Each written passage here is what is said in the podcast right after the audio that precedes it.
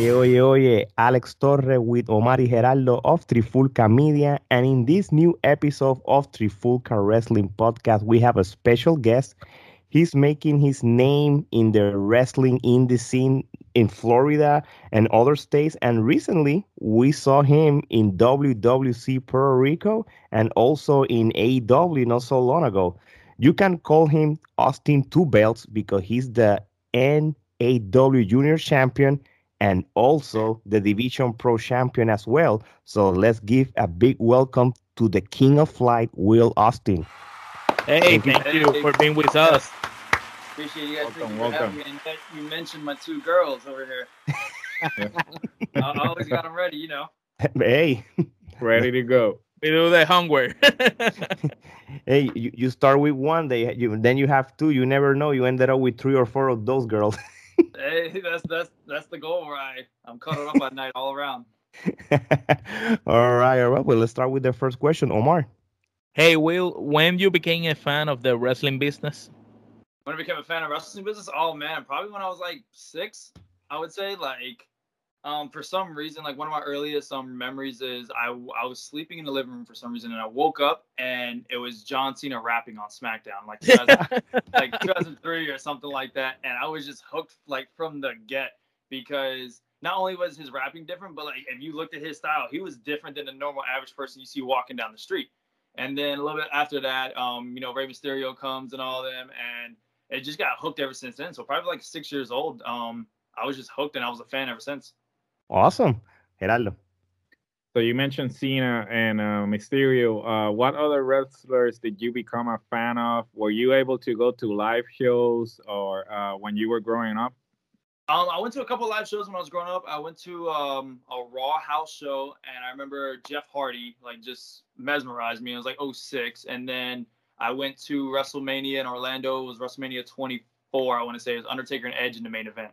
Mhm. Uh, that was Shawn Michaels, Ric Flair, and I was never. Everybody thinks Shawn Michaels like the greatest ever, and like I was never. I never seen the hype around him how everybody does until I seen him live against Ric Flair. And Mhm. Yeah, we were there actually too. Yeah. yeah, there's nothing like seeing it live. Like seeing it on TV is one thing, but when you see it live, it's a whole another animal. So you uh, you are from Florida, current? You're you're from Florida. Yeah. And uh, every time I get introduced Hollywood, Florida, it starts getting a chant of Hollywood. Awesome. Oh man. When you decide to be a wrestler?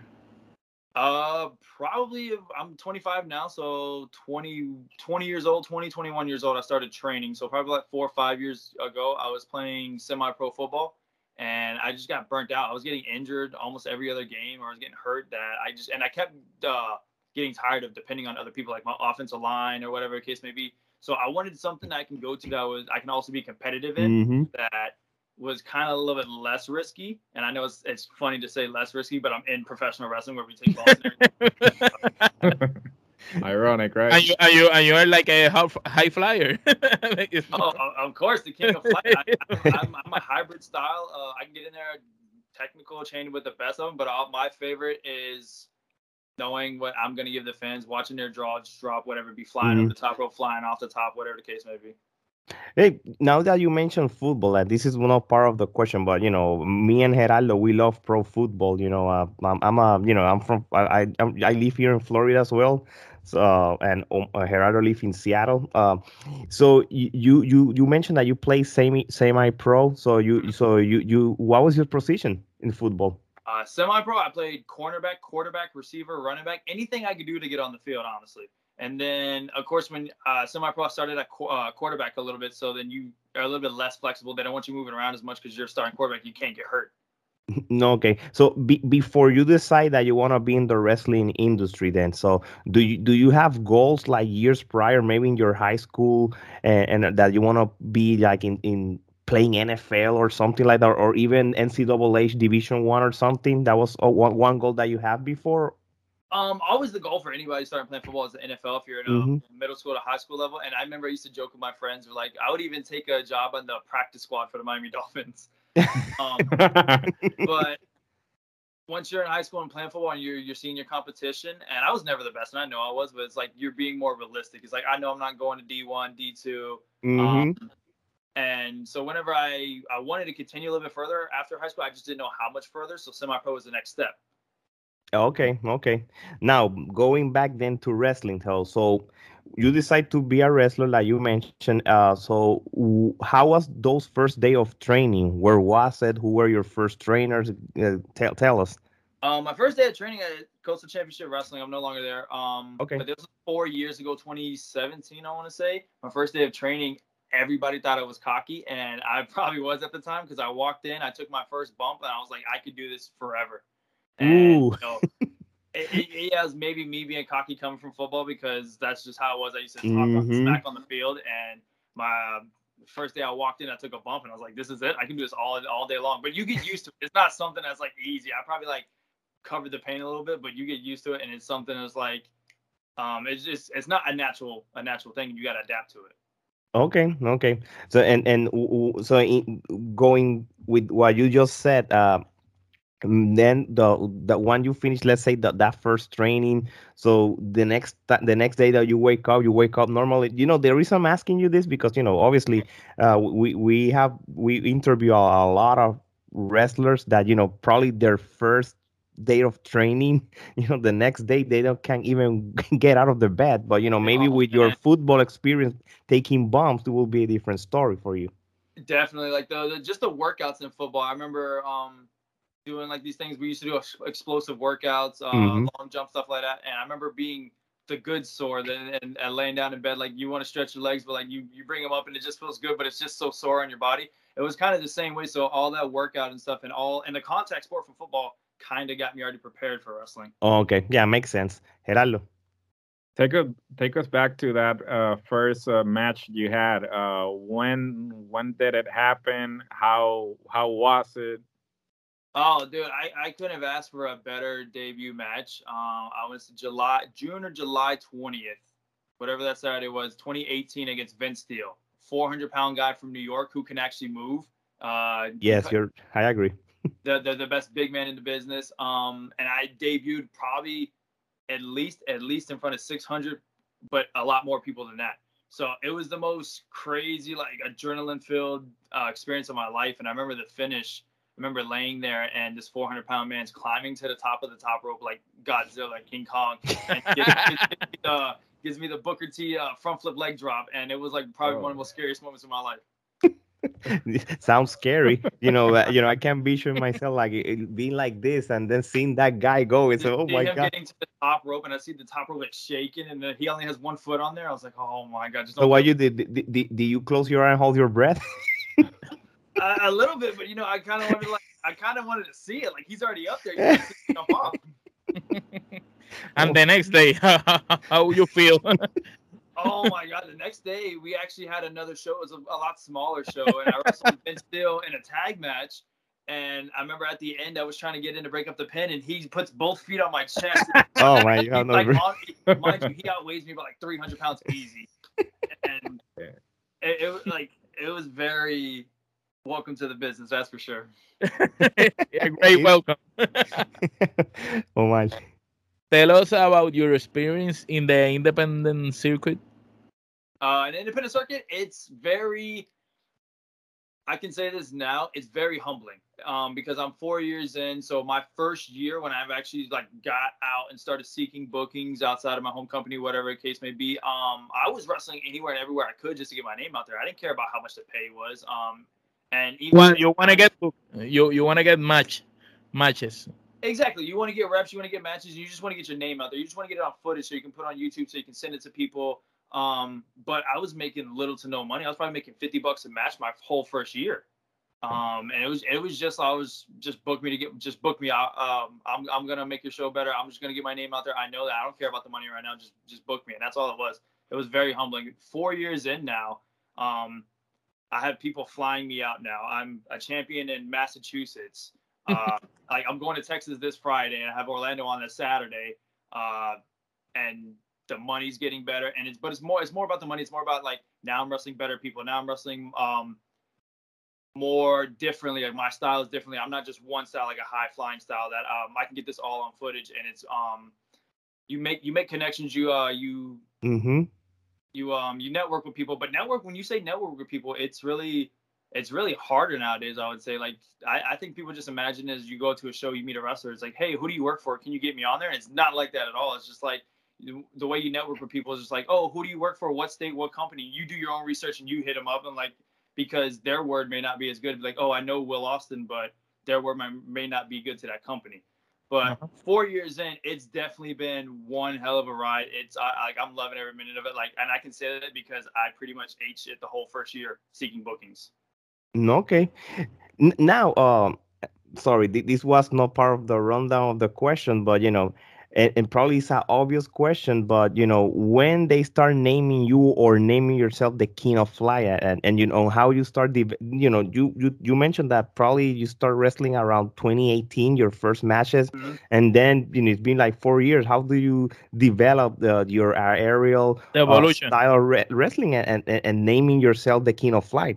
Well, it actually started in practice before my first match with uh, Vince mm-hmm. Steele, mm-hmm. or like a little bit after Vince Steele, I would say. But even my first match with Vince, I'm already flipping over the top rope. I'm coming off the top rope. I'm doing springboards. I'm doing whatever to uh, get that air to get the uh, the crowd crowd going, get them off their uh, get them from sitting down, get their jaws dropping.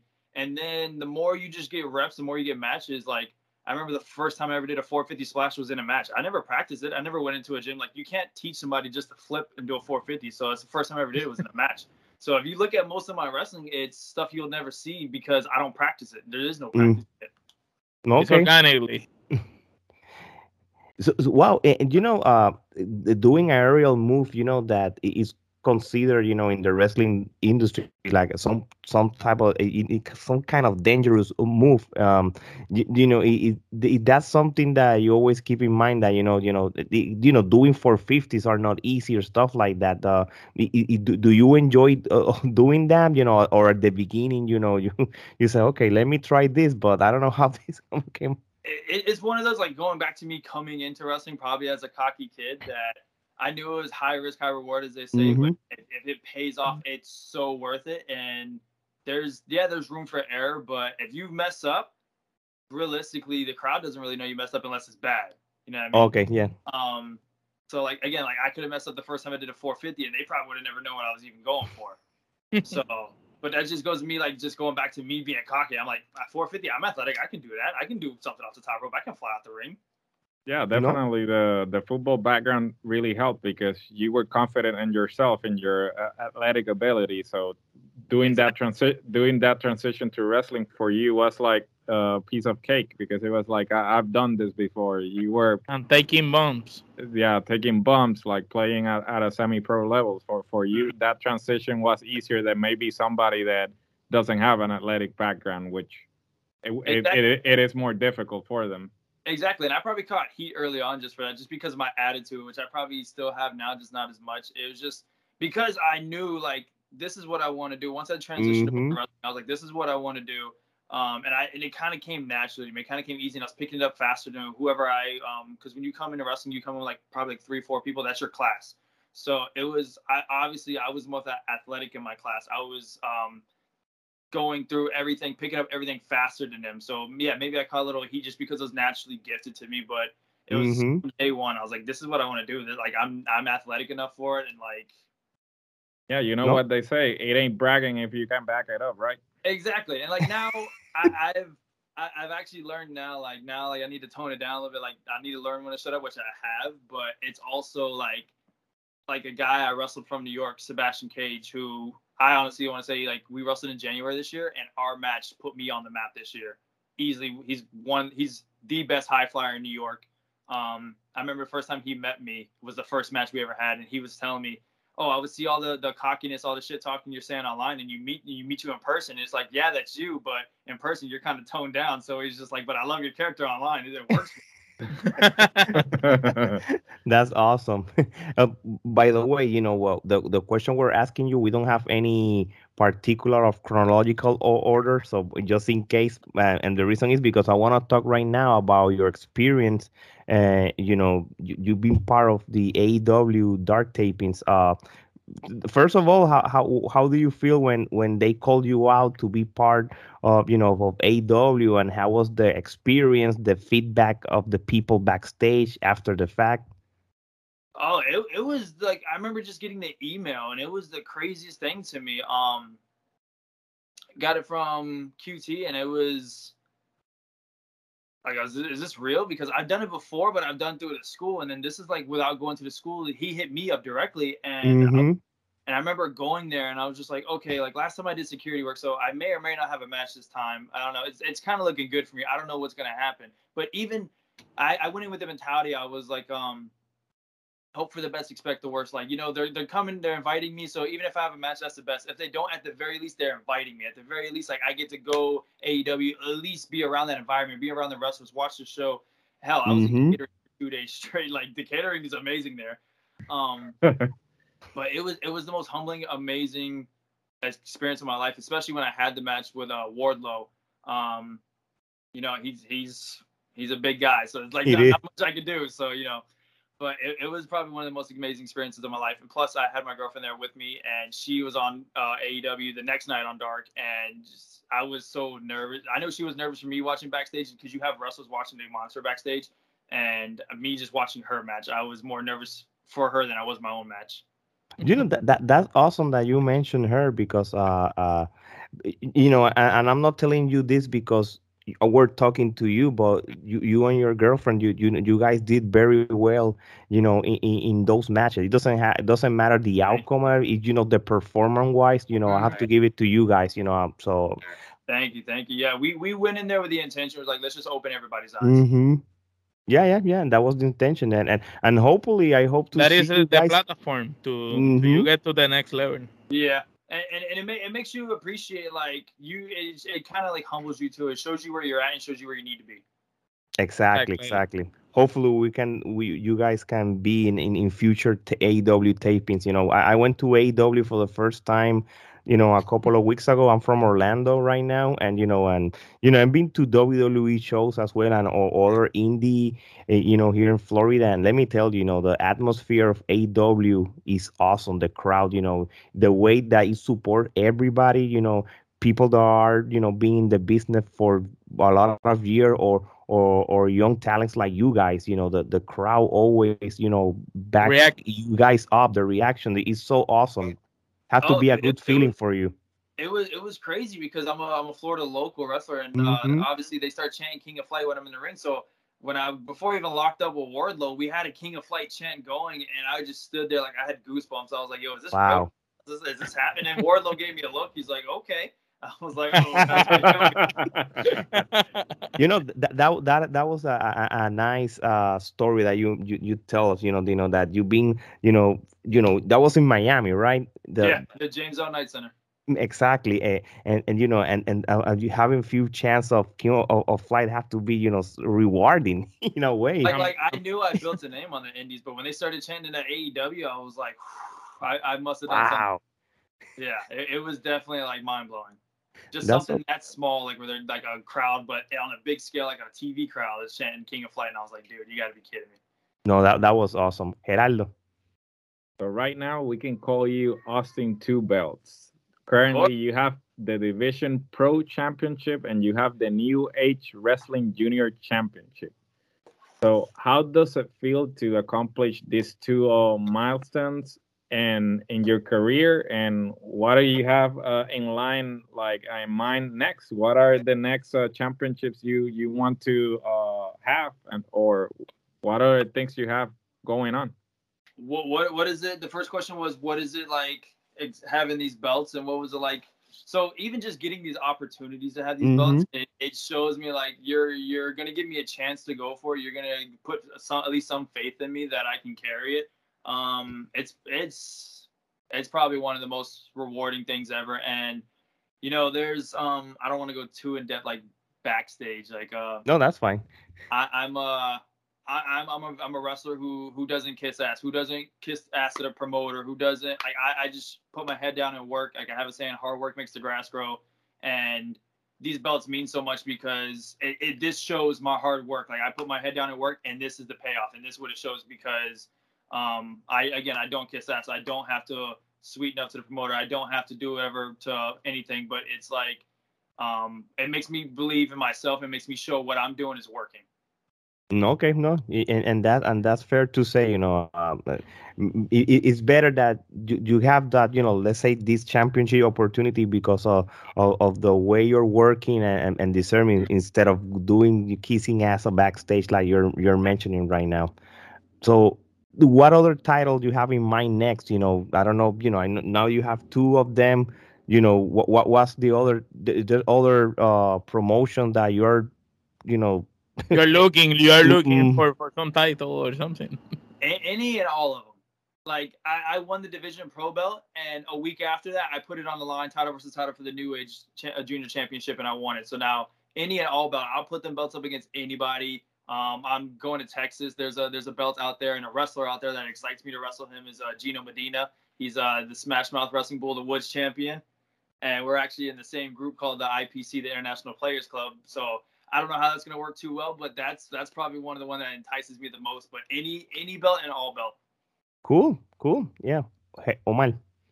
Uh, how was your experience in Puerto Rico in WWC? Um, what what are the difference between the wrestling in Puerto Rico and what you have uh, wrestling in the U.S. in the Indies?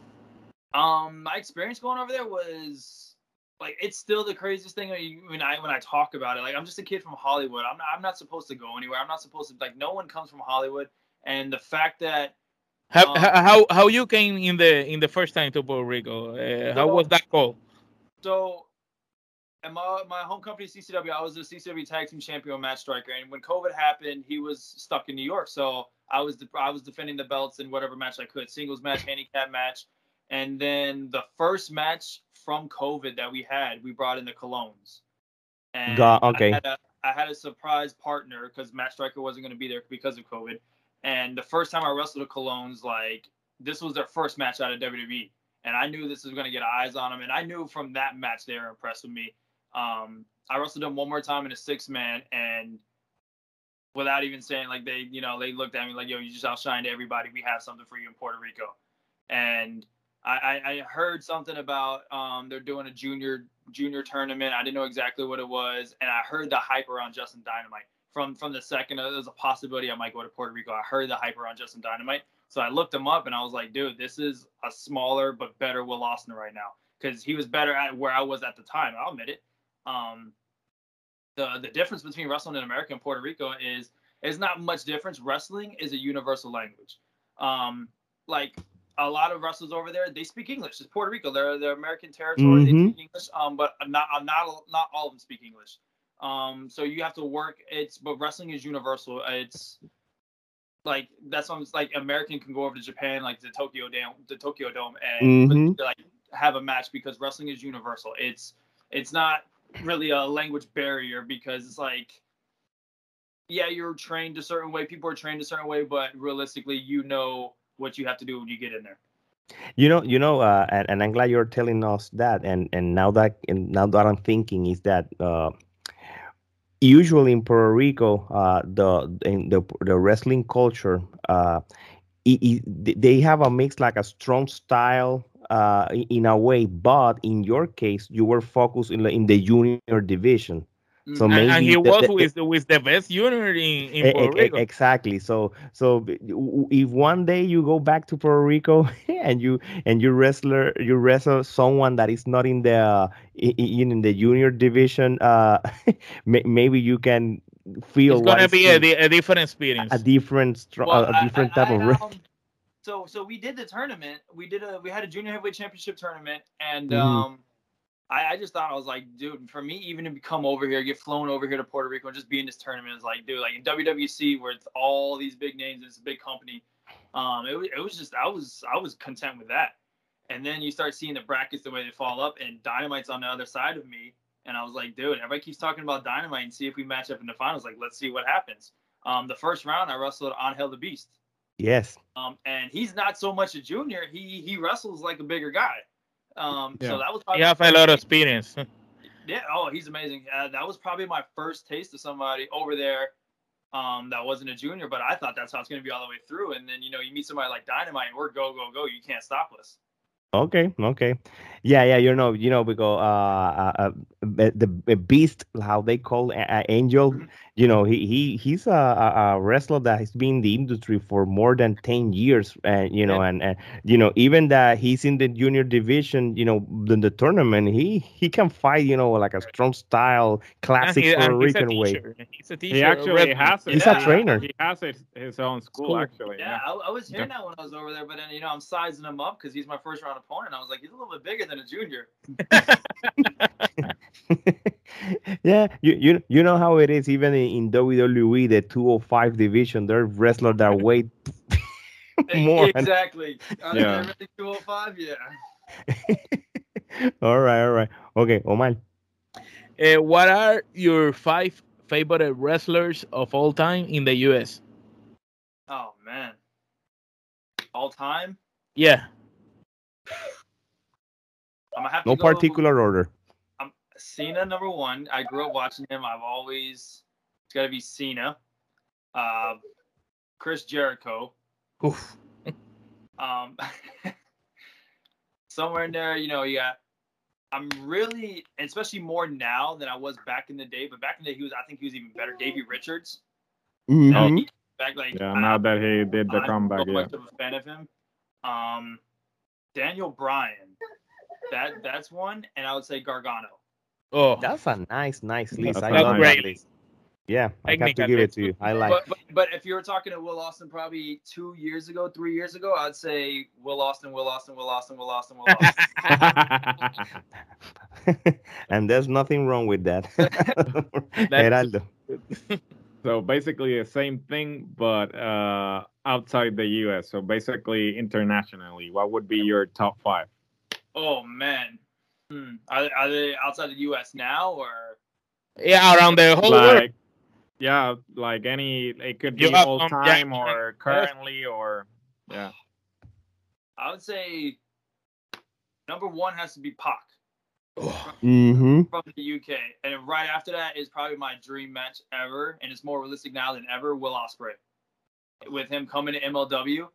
Yeah. Um, hmm Then you have Fénix Ooh. yes and um La Sombra, Ah, hmm and then the last one has got to be probably Aerostar.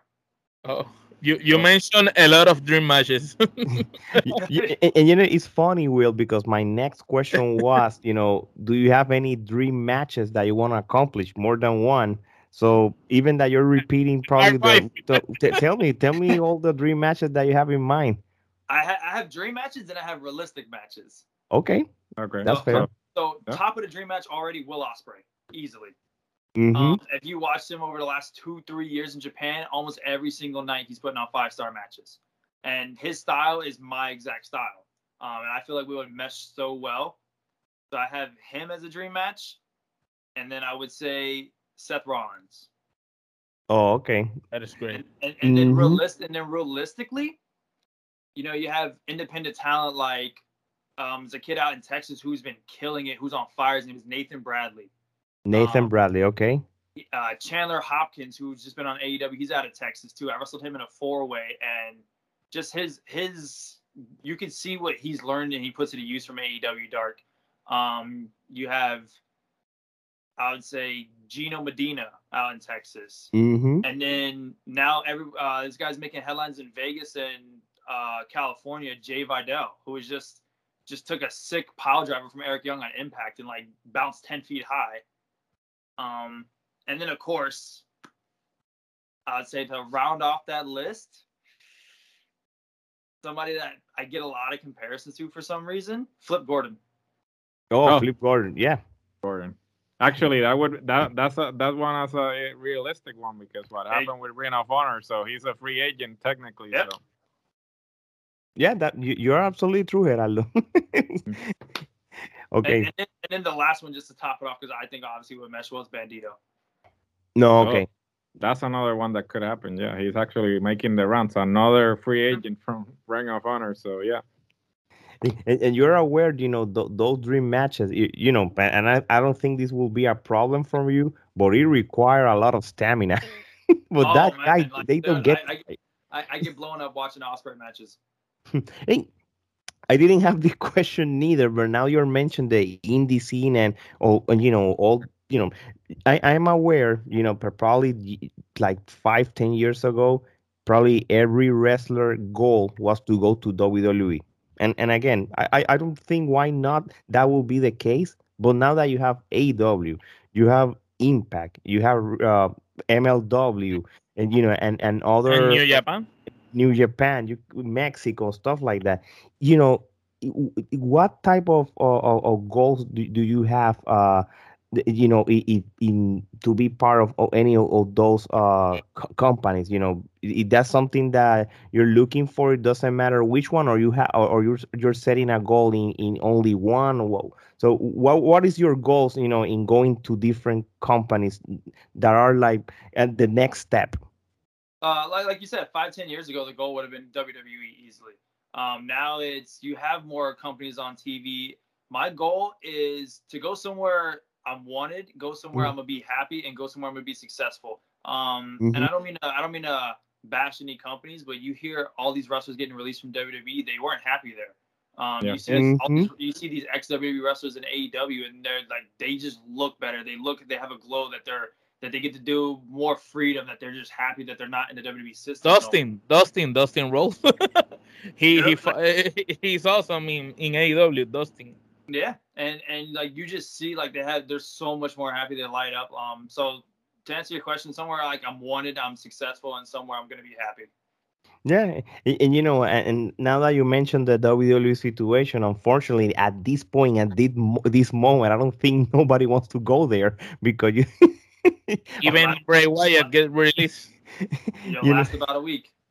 Yeah, so yeah, uh, but you know, uh, I like the way AEW is doing that. You know, uh, that they're giving opportunities in, in, in those AEW, you know, dark, dark tapings. You know, the opportunity, even if only one match. You know, you know, be making you being part of them. You know, it's being exposed on national TV or in their YouTube channel. That is a worldwide uh, window. I, I have I have three more. I would say dream slash realistic matches for AEW Dark. Me against Serpentico. We've wrestled one on one before. I would love that again. Uh, Daniel Garcia and Lee Moriarty. And that will be good matches as well. Let me tell you. So, so AEW, please make that happen. please, I, am definitely gonna be back there. Um, it's just a matter of when. Yeah, good to know, Gerardo. Well, we're now we're going to go to a section that is called basically el toma y dame, which is basically a back and forth. Uh, I'm gonna tell you a name, and you're gonna tell me uh, a word or a phrase that comes to mind. The first thing that comes to mind about that name. So basically, uh, number one, WWC Puerto Rico. Iconic. Alex Ocean. um, my deathmatch rival. Sebastian Cage. Amazing. Jackal. Ah, uh, um, out there. AEW. Obtainable. Tiffany Nieves. my, my love. Division Pro Wrestling. Uh, I have it on my back right now. Cha Cha Charlie. Clown. New Age Wrestling. Company I'm going to build up. OT Fernandez. Amazing. It doesn't get enough credit. Long overdue. I agree. King of Flight, Will Austin. Unstoppable. Cool. Well, uh, Will, we're gonna we have the last round of questions uh, right now, and then we'll let you go. And uh, but I'm hope hoping that you are having a good time with us. You know, uh, of course, always love coming on here. Thank you guys again.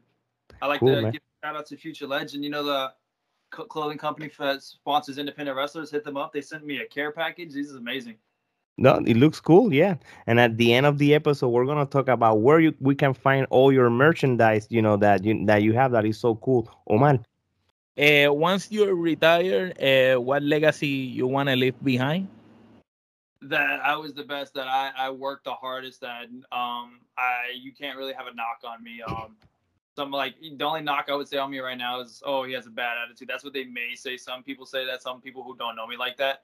Um, but you can't knock my work ethic. You can't say anything about anything I do in or around the ring. Cool. Great. Gerardo. What advice would you give to anyone that wants to belong to the wrestling industry, but uh, they're afraid that they might fail?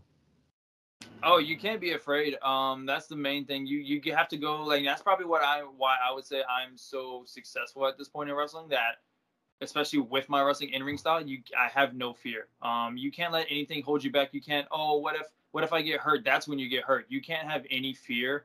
Um, and advice I would give to any professional wrestler: please, please, please, before going to a wrestling school, do your research. Do like, yeah, they could have a p- person who's training who used to be in the WWF 20 years ago and they may have 30 years of experience. That doesn't mean shit. Like, do your Mhm. research. That doesn't mean they're a good person. That doesn't mean they're credible. Like, do your research, especially females, because it's sad that females have to put up with a lot more shit, especially in wrestling school, than men do. Yeah, I agree with you. I agree with you. Hey, Will, your merchandise. When we can get your merchandise, uh, you know, shirts or whatever you have. This is the time to actually- promote actually- yourself.